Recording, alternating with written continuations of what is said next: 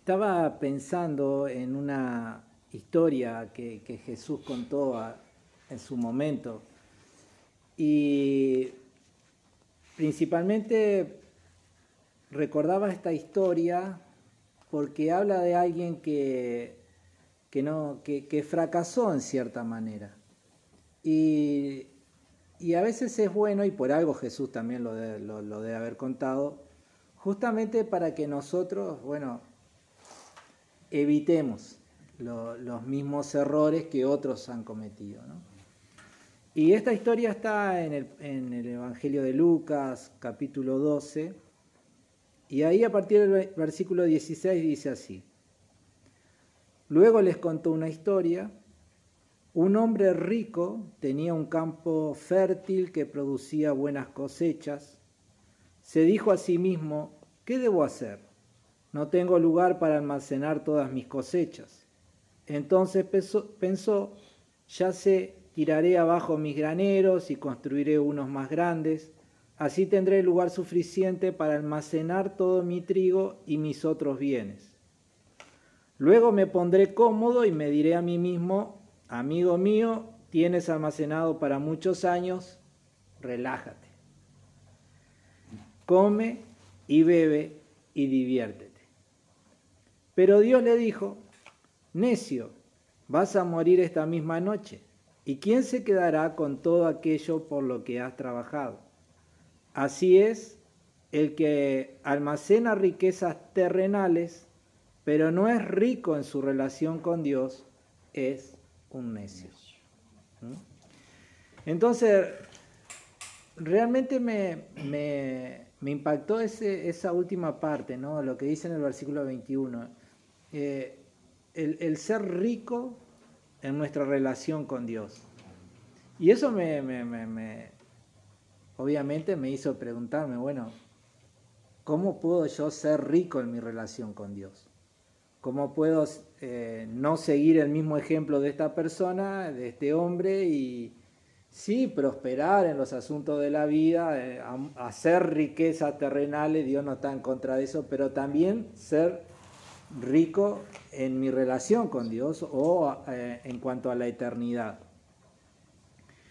Y hay dos cosas que la Biblia nos habla o nos muestra claramente que son eh, necesarios para tener esa riqueza, para ser ricos en nuestra relación con Dios. Y una de ellas es aceptando a Jesús como Señor y Salvador de nuestras vidas. La Biblia es clara en decir que, todos somos pecadores, todos los hombres somos pecadores, y que el pecado en realidad eh, lo que hace es traer desgracia a nuestras vidas en el sentido de que nos pone en una posición de ser enemigos de Dios, hay un abismo que nos separa de Dios, no tenemos una forma nosotros de poder salvar esa, esa diferencia que el pecado ha, generado, ha ocasionado. Y eso ha traído que nuestra relación con Dios caiga en, la mayor desgracia posible. No hay relación con Dios, ¿verdad? Entonces, es interesante lo que Pablo, hablándole a la iglesia de Corintios, les dice en la segunda carta, en el capítulo 8, verso 9. Dice, ustedes conocen la gracia generosa de nuestro Señor Jesucristo, aunque era rico, por amor a ustedes se hizo pobre para que mediante su pobreza pudiera hacerlos ricos. ¿De qué está hablando Pablo? Pablo está hablando del cambio que produce Jesús en la vida de la persona que le acepta como su Señor y Salvador. Él, siendo inocente, siendo Dios, se despoja de su gloria y toma forma humana, pero siendo inocente de toda culpa, de todo pecado, sufre en la cruz el castigo de nuestros pecados. Ahí está ese carga, haciendo rico se, se hizo pobre, eh, eh, se hizo cargo de nuestra culpa. ¿Para qué? Para que nosotros, siendo los verdaderos culpables, a través de la fe en Él, podamos recibir el perdón y comenzar una nueva relación con Dios, una relación que antes no teníamos. Por eso Pablo usa esa imagen de la pobreza y la riqueza hablando justamente de eso. Cristo, quien tenía una relación perfecta con el Padre, carga con la culpa de nuestro pecado y esa relación se rompe, por eso él en la, en la cruz dice, eh, ¿por qué me has desamparado? ¿verdad? Porque en ese momento la culpa, el pecado de todos nosotros estaba sobre él y por primera vez en la vida de Jesús quedó separado de su comunión con el Padre. Y nosotros, a través de la fe en Él, recibimos el perdón y esa miseria que cargábamos, que es el pecado, es quitada y a través de la fe en Cristo recibimos la bendición de poder reconciliarnos con el Padre. Siendo pobres, a través de la fe en Cristo, somos hechos ricos en nuestra relación con el Señor. ¿Sí? Entonces, una de las primeras cosas que necesitamos para ser rico con Dios, a veces la gente malentiende este, esta idea y dice, bueno, voy a, voy a hacer cosas para Dios.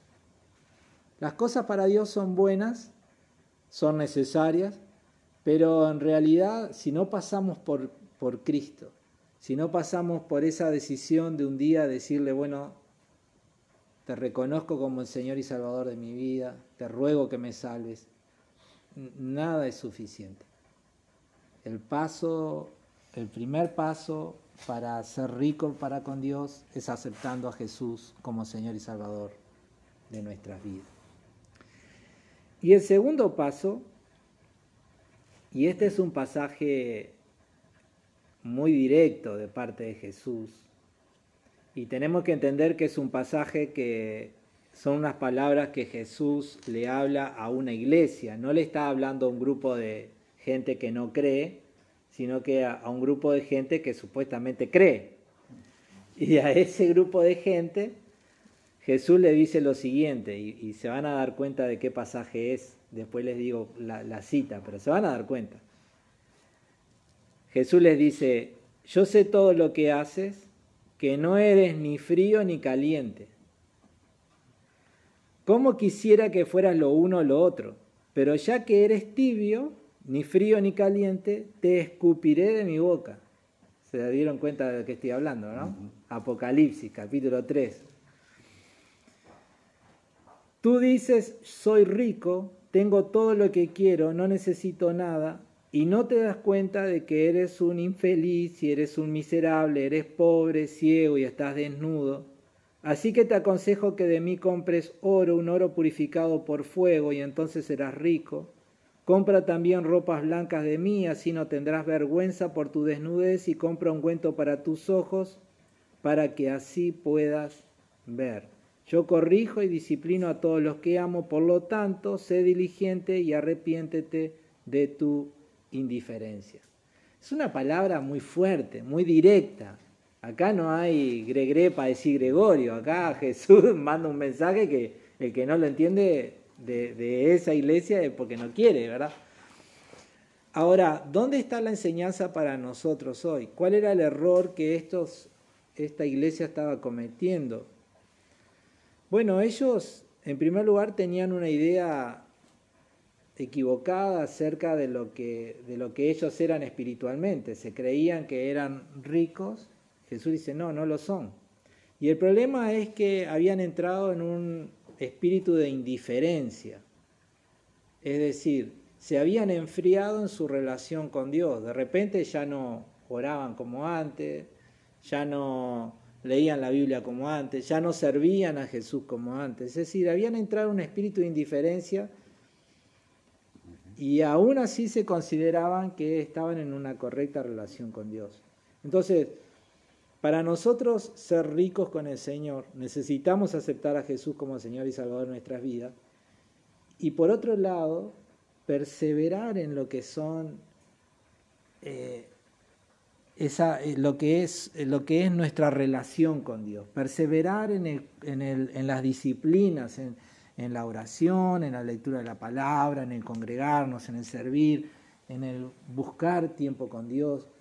A veces los a mí me pasa continuamente, ¿no? Si trabajo 10 horas ahí y después, bueno, a veces se hace cuesta arriba mantener esa comunión con el Señor, apartar tiempo para orar, apartar tiempo para leer su palabra. Estamos ocupados y a veces es difícil. Y a veces vamos dejando de lado eso. Aún seguimos diciendo, no, yo creo en Dios, tengo una relación con Dios, pero de repente no oramos, no leemos la Biblia. Entonces, bueno, en realidad nuestra relación con Dios, más que rica, está entrando en una pobreza, en una miseria. Y ahí es cuando palabras como esta que Jesús le habló a esta iglesia nos tienen que hacer reflexionar y nos tienen que ayudar a retomar ese camino. Tenemos que recordar que la vida cristiana siempre tenemos que vivirla en presente. A veces nosotros la vivimos en pasado, lo que un día fui, lo que un día hice, pero la vida cristiana se vive en presente. Ni siquiera en futuro, porque tampoco podemos quedarnos, bueno, ahora no oro, pero eh, ahora, el mes que viene, el mes que viene. Tampoco sirve, ¿eh? ahora. Presente y ahora. Presente y ahora. ¿Cómo estoy ahora en mi relación con Dios? ¿Tengo una relación con Dios? ¿Cultivo esa relación con Dios?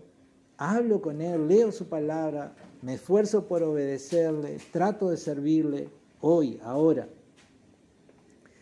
Y de esa manera eh, vamos a, prosperar en muchos caminos, pero también vamos a prosperar en, nuestra relación con Dios y en ese hacer riqueza para la vida eterna, que en realidad es en la que vamos a, hacia la que vamos. ¿Está bien? Entonces, simplemente meditar en eso me llamó mucho la atención recordando esa historia de un hombre que lo tenía todo, pero en realidad con Dios era pobre. ¿Y cómo nosotros podemos hacer para no caer en ese mismo error? Bueno, yendo a Jesús es el primer paso. Y el segundo es no bajando los, los brazos, manteniendo, haciendo todo el esfuerzo posible por, por disciplinarnos y manteniendo una relación con Él. La falta de tiempo nos juega en contra eh, y tantas otras cosas a veces nos juegan en contra, pero hay que sobreponerse a todo eso, poner prioridad y decir, no, está bien, tengo que ocuparme de esto, ocuparme de aquello, ocuparme de lo otro, hay tantas cosas que tengo que hacer, arreglar el techo de mi casa, arreglar el piso, arreglar tantas cosas, ir allá, venir acá, hacer lo otro, pero tenemos que mantener esa riqueza en nuestra relación con Dios. ¿sí? que la tenemos, hay que mantenerla.